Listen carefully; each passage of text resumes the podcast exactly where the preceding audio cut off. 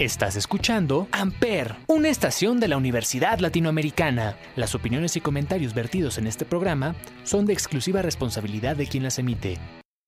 Amper Radio presenta El multiverso. Es algo de lo que sabemos inquietantemente poco.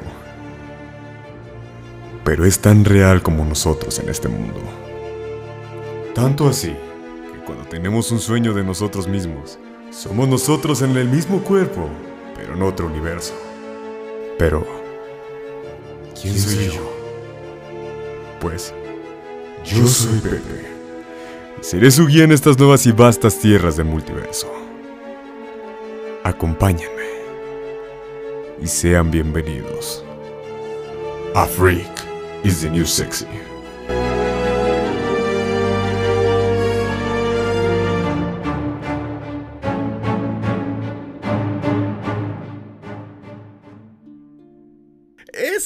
Probable, yo creo que todos nos hemos preguntado esto alguna vez en nuestra vida, que tal vez huela a hot cakes, pero todos estamos de acuerdo de que su imaginación no tiene límite alguno. Además de ser uno de los mejores directores de la industria cinematográfica, es uno de los mayores exponentes y representantes de México. Así es, estoy hablando de Guillermo del Toro.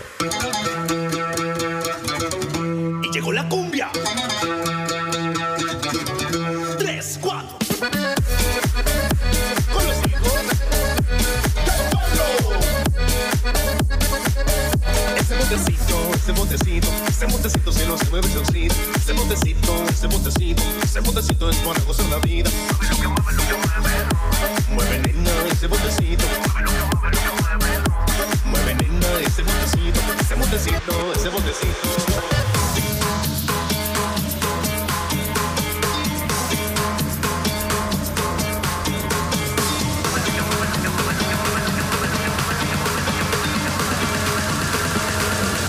Llegó la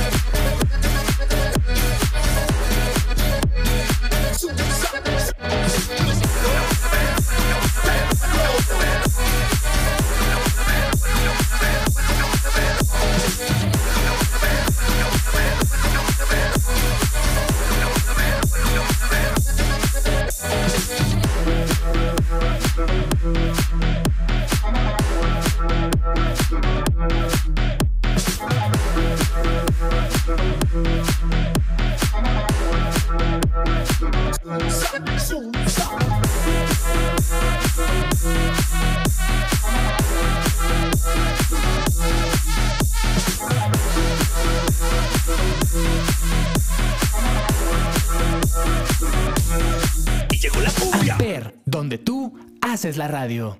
¿Qué onda, freaks? Sí, sé que la semana pasada no salió un episodio porque, pues, Creo que aún me escucho un poquito mormado y pues fue básicamente por eso, por la cual no pude hacer el programa porque sí me sentí un poquito mal, ya saben, la alergia por el, por el cambio de clima y por la estación, ¿no? Pero pues también el cambio de clima fue de trancazos, o sea, no, no hay mucho de, de dónde pedir. Pero ya estamos aquí de regreso para hablar de un mexicano súper, súper chido y un súper, súper directorazo, que es Guillermo de Toro, quien nació en Guadalajara, Jalisco, el 9 de octubre. Y es hijo de Guadalupe Gómez, que en paz descanse, quien fue actriz, y Federico del Toro Torres, un negociante de compraventa de automóviles usados. Él estudió en el Centro de Investigación y Estudios Cinematográficos de la Universidad de Guadalajara. Creativo desde muy chico, fue marcado por una experiencia extraordinaria. Fue un sueño lúcido en el que él recuerda haber visto un fauno salir de atrás de su reloj y monstruos paseando por debajo de su alfombra verde. Aterrorizado, pero con ganas de ir al baño, Guillermo, pequeñito, les ofreció un trato. Si lo dejaban ir a hacer pipí, se haría amigo de ellos para toda la eternidad. Cumplida la parte de ellos, Guillermo dedicó toda su carrera a presentar a sus nuevos amigos bajo una luz más amable en su filmografía. Del Toro mostró un interés muy temprano por el género fantástico. Su padre, un empleado automotriz con poca imaginación, no comprendía la fascinación de Guillermo por películas como Frankenstein de James Whale y los cómics de monstruos. Pero a pesar de eso, Del Toro logró disfrutar de historias japonesas como Astro Boy, La Princesa Caballero y Godzilla. Y también de las clásicas revistas Famous Monster of Filmland, de la que fue tan fanático que tuvo que aprender inglés por su cuenta para aprender incluso a leerla en la revista, aprendió sobre una sustancia llamada nitrocelulosa. Este descubrimiento impulsó sus primeros descubrimientos con el maquillaje, con el que empezó a simular cicatrices para asustar a su pobre niñera. Y bueno, freaks, ya es hora de pasar con un poco de música, ¿no les parece?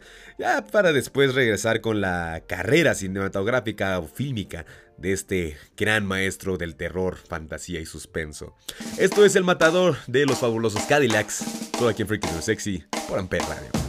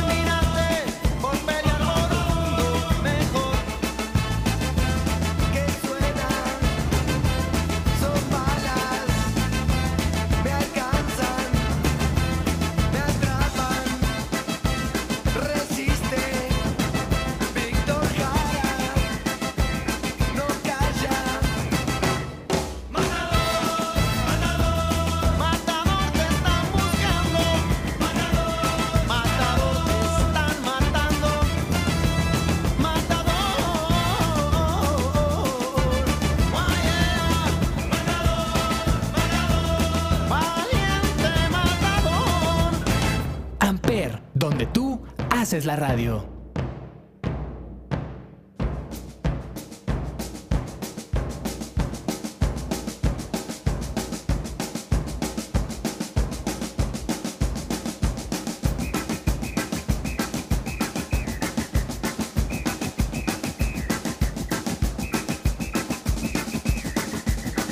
Me dicen el matador de los 100 barrios. Porteños No tengo por qué tener miedo, mis palabras son balas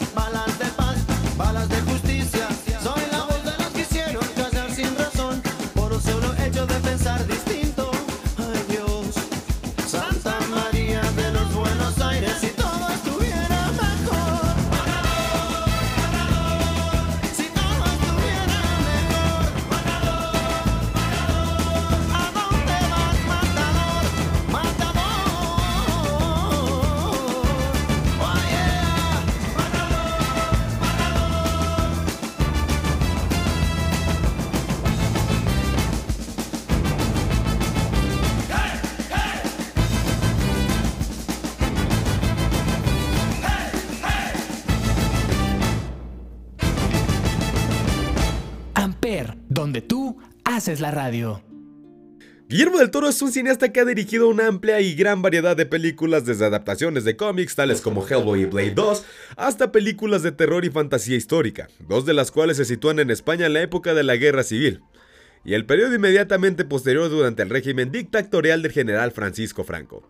Estas películas, El Espinazo del Diablo y El Laberinto del Fauno, también comparten aspectos similares, ya que son protagonistas que son niños pequeños, y la temática, como, es como la relación entre el terror y la fantasía y el vivir bajo el yugo de un régimen fascista o dictatorial. Esto hablamos de hecho en el especial Directores Mexicanos o Cine de Oro Mexicano. Se caracteriza por imprimir una estética y ambientación espectaculares a sus películas, creando ambientes tétricos y muy agobiantes, o situaciones mágicas y fantásticas. Bueno, eso lo hemos visto desde siempre en todas sus películas. Su estilo está marcado por su gusto por la biología y por la escuela de arte simbolista. Su fascinación por el mundo fantástico desde el punto de vista de los cuentos de hadas y su gusto por los temas oscuros. Básicamente él es como el Peter Pan que todos queremos, nada más que él sí pone monstruos de verdad. Sus trabajos incluyen frecuentemente monstruos o seres fantásticos. Guillermo siempre ha afirmado estar enamorado de estos seres místicos, diciendo que mi fascinación hacia ellos es casi antropológica. Los estudio, los disecciono en algunas de mis películas. Quiero, cambiar- quiero, quiero saber cómo funcionan, qué aspecto tienen por dentro y cómo se comportan. También tiene una amplia lista de cosas que le fascinan y que se ha convertido en piezas habituales de sus películas. Tengo una especie de fetichismo por los insectos, la relojería, la maquinaria y los engranajes, monstruos, lugares oscuros y cosas sin hacer. Guillermo del Toro es también amigo de Alfonso Cuarón y Alejandro González Iñárritu, otros dos directores mexicanos muy renombrados. Los tres influyen a veces en la decisión de los demás en cuestión de dirección. Han sido incluso entrevistados juntos por Charlie Rose. Y Cuarón fue uno de los productores del Laberinto del Fauno con su compañía Esperanto Filmo. Los tres fueron nominados a los premios Oscar del año 2006, celebrando en febrero del 2007. Del Toro fue nominado por El laberinto del fauno, que obtuvo seis nominaciones incluyendo Mejor Película de habla no inglesa. Cuarón por escribir y editar Children of Men e Iñárritu por producir y dirigir Babel. A finales de enero del 2008 se publicó que dirigiría las películas basadas en la novela El Hobbit, del escritor británico J.R.R. Tolkien, a partir de la que se realizarían dos películas, cuyo estreno se preveía para el año 2012 y 2013. Sin embargo, a pesar de haberse involucrado por más de dos años en el diseño y producción de las adaptaciones al cine de dicha novela, el 31 de mayo del 2010 Guillermo renunció a la dirección de las cintas, a causa del retraso en el comienzo de la filmación debido debido primordialmente a problemas financieros que atravesaba la productora Metro Goldwyn Mayer. Finalmente, ha quedado acreditado solo como guionista en cada uno de los filmes de lo que acaba siendo una trilogía. Su película como director de 2007, The Shape of Water, fue proyectada en la sensación de competición principal de la, de la 74 edición del Festival Internacional de Cine de Venecia, estrenándose el 31 de agosto del 2017, y siendo galardonada con el León de Oro de Mejor Película. Ha estado involucrado en Pacific Rim Uprising, producida por Universal Pictures y Legendary Pictures, que fue estrenada el 23 de marzo del pasado 2018. Tras hablar sobre su carrera dentro del cine de Guillermo del Toro y antes de pasar con algunas de sus producciones más emblemáticas o incluso las que vienen, ¿qué les parece si vamos con un poquito de más música? Me gustaría que el DJ nos pusiera una canción, porque hoy estamos de buenas y quiero poner bastante ska porque es uno de mis géneros favoritos. Bueno, este. Es más, DJ, sorpréndeme con una canción, tú date. Están en Freaks de New Sexy solo por Amper. Amper.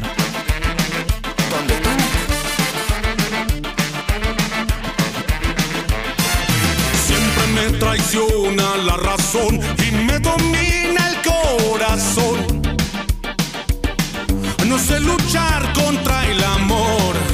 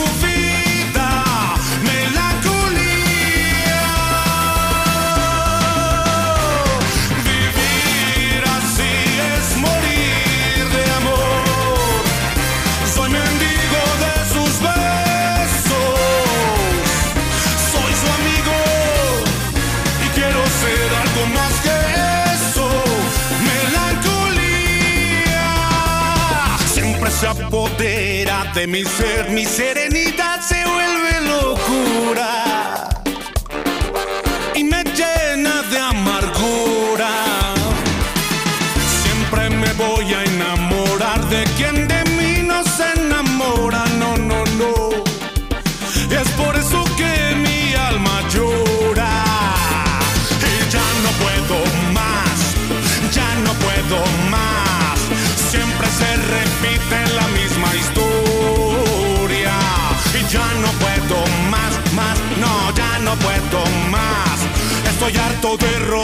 Como una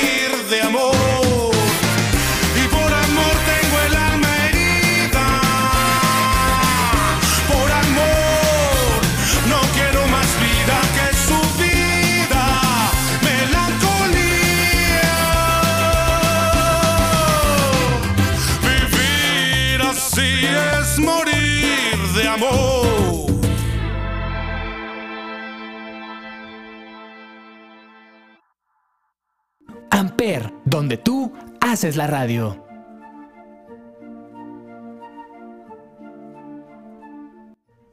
Como bien saben, Pinocho es la nueva película que se va a estrenar en cines en noviembre y no, si no mal recuerdo en diciembre en Netflix o incluso también en noviembre, si no mal recuerdo en este momento.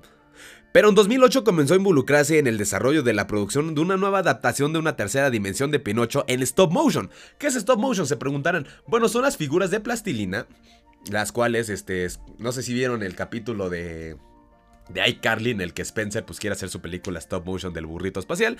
Eso es stop motion básicamente. Pero no fue hasta mayo del 2012 con el financiamiento de Jim Henders, CEO, Del Toro anunció que dirigiría la película con Mark Gustafson, ya que, según declaró, debía dirigirla por la gran influencia que la historia había generado a lo largo de su vida. Sin embargo, el inicio del rodaje se fue alargando cuando el temor de los estudios ante la recuperación económica del proyecto, con la cual en 2013 Guillermo volvió al rol de productor mientras que la dirección recayó en manos del artista gráfico Grace Grimm. Ante el fracaso en la taquilla estadounidense de Winnie, el proyecto quedó algo pausado. Pero sin embargo, el 22 de octubre del 2018 se anunció que Guillermo sería el encargado de dirigir, escribir y producir la versión musical de Pinocho en colaboración con la directora de animación Carla Castañeda para Netflix. En esta película se utilizarán principalmente la técnica stop motion. En junio del 2010 se anunció que Guillermo, como guionista de una nueva historia de Van Helsing, que podría haber producido para Universal, y de la que se especulaba si, es, si se haría cargo de la dirección. Pero no fue hasta el 22 de julio de 2010 que se anunció en la San Diego Comic Con que estaba en desarrollo un nuevo filme basado en la atracción de Disneyland de Haunted Mansion con Guillermo del Toro involucrado en la escritura del guion y su producción para Disney. Pero el, 7 de agosto del año 2012 el realizador declaró al sitio Calder que coescribiría el guion pero que él no dirigiría la película. Aunque en octubre de 2010 se difundieron rumores de que Guillermo sería el director de la nueva adaptación cinematográfica de Godzilla, al poco tiempo él mismo lo negó, aunque hubiera estado muy muy chido.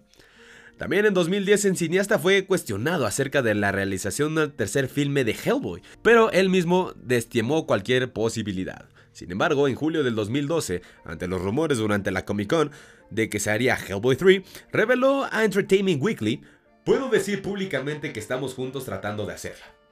En 2013, a través de las redes sociales, el actor Ron Perlman incitó a los seguidores de la saga de A Monstruo su apoyo al proyecto con el fin de que Columbia Universal confiaran en que era una inversión rentable ante los temores por su preocupación financiera dado al enorme presupuesto que requería su filmación y el hecho de que las ganancias de las películas anteriores residieron en la venta para formatos caseros. Finalmente, en julio de 2014, Guillermo sentenció. No vislumbramos esta película en el horizonte, pero la idea consistía en que Hellboy finalmente se percataría de que su destino su inevitable destino era convertirse en la bestia del apocalipsis y que él y Liz encaran esa parte de su naturaleza. Él tenía que hacerlo, irónicamente con el objetivo de ser capaz de derrotar al adversario que tendría que encarnar en la tercera película. Debe convertirse en la bestia del apocalipsis para ser capaz de proteger a la humanidad, pero al mismo tiempo se convierte en un ser mucho más oscuro. Es un final muy interesante a la serie, pero no creo que llegue a suceder. Asimismo, en 2012 se anunció que Marvel tenía en desarrollo una nueva serie de televisión de Incredible Hulk. Sin embargo, tras la buena recepción del personaje luego del estreno de The Avengers, la productora retomó el plan para hacer una nueva película con el personaje de Bruce Banner interpretado por Mark Ruffalo. Por lo que este proyecto televisivo, que lo más probable es que salga al Disney Plus y es que algún día se llega a hacer, está en pausa.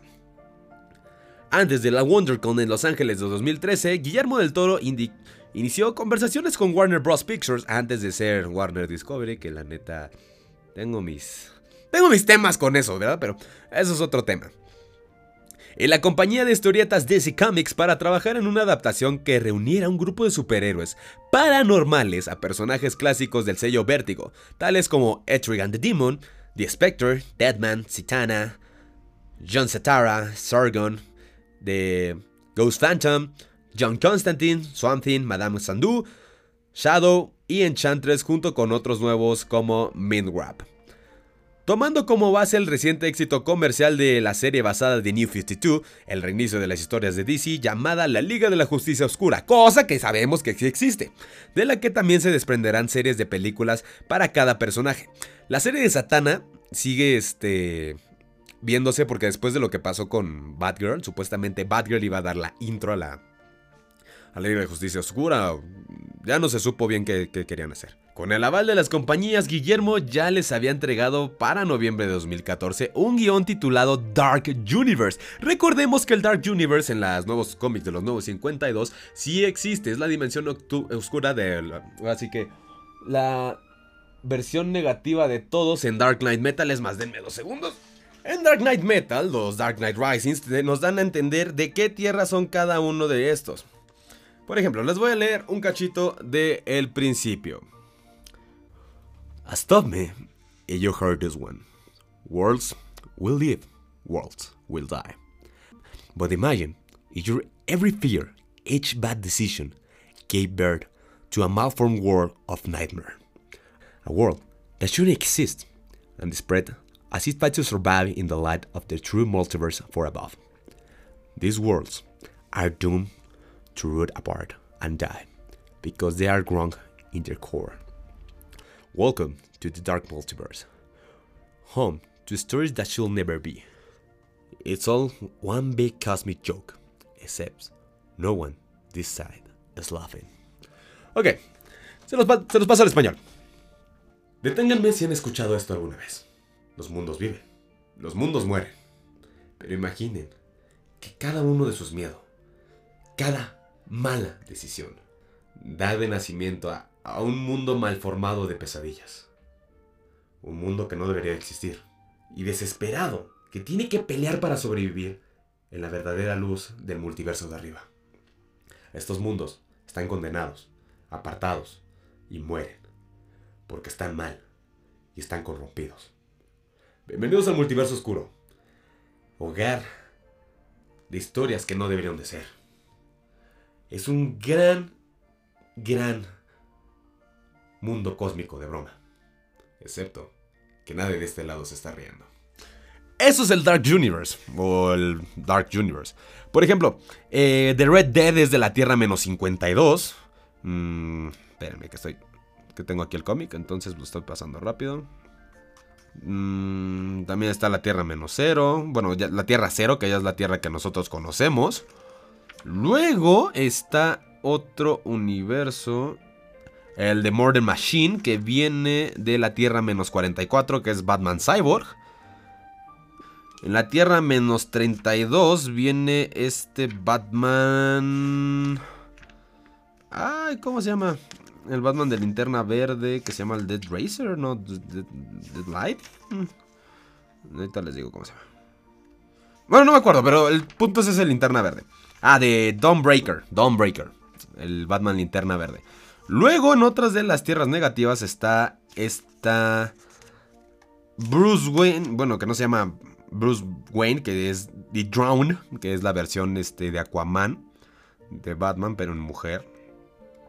Luego está The Miraculous de la Tierra menos 12, que es cuando mata a Hades y tiene el casco de Hades. Se termina convirtiendo básicamente en el dios de, de la guerra. Mm. Tenemos a Devastator, que es este Batman, versión. Versión, pues ahora sí, Doomsday. Que él viene de la Tierra menos uno. O sea, básicamente Tierra Prime, vamos a ponerle. Bueno, que Tierra Prime es Tierra cero. No sé por qué. Suena muy ilógico eso a veces, pero así es la cosa. Y por último, pero no menos importante, el dios de la guerra. El mero mero petatero. El más crazy, el que descubrió la verdadera identidad de Bruce Wayne. The Batman Who Laughs de la Tierra 22. Entonces, pues, no estaba tan mal. Pero la película de Dark Universe, el cual se mantiene en los planes de producción hasta la fecha, se mencionó en el año 2015 que el director ya no estaba para el proyecto. No sé por qué no ponen a Guillermo del Toro para el proyecto, estaría súper chido. O sea, imagínense una película de DC Comics, fuera de que, de que ya hizo Hellboy.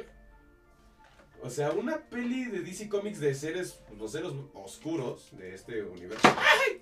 Se me cayó un, un Funko. De los seres mágicos oscuros de DC Comics estaría muy chido por parte de Guillermo del Toro. Yo creo que sí le sacaría jugo a todo.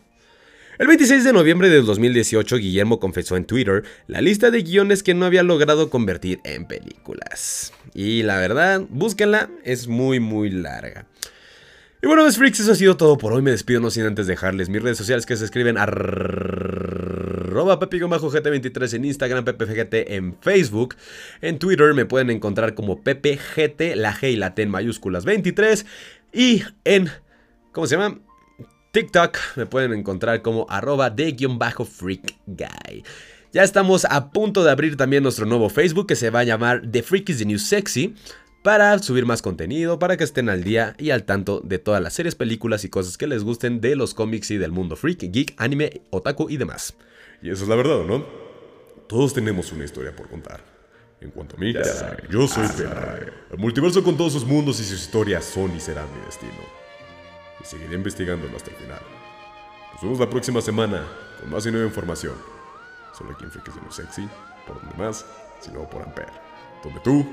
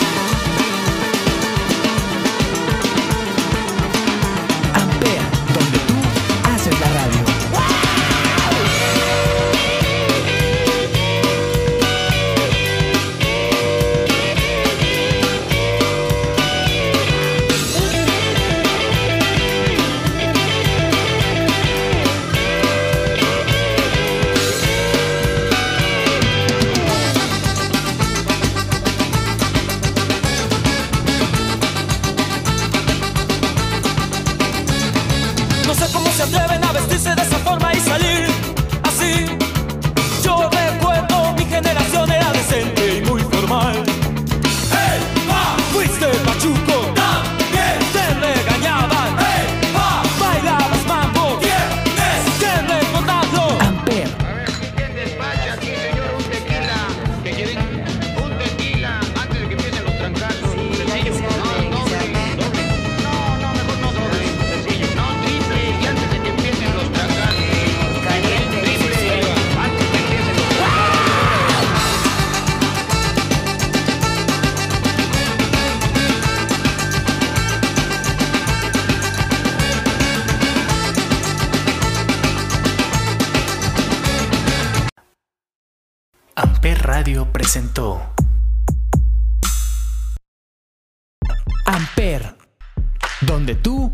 Haces la radio.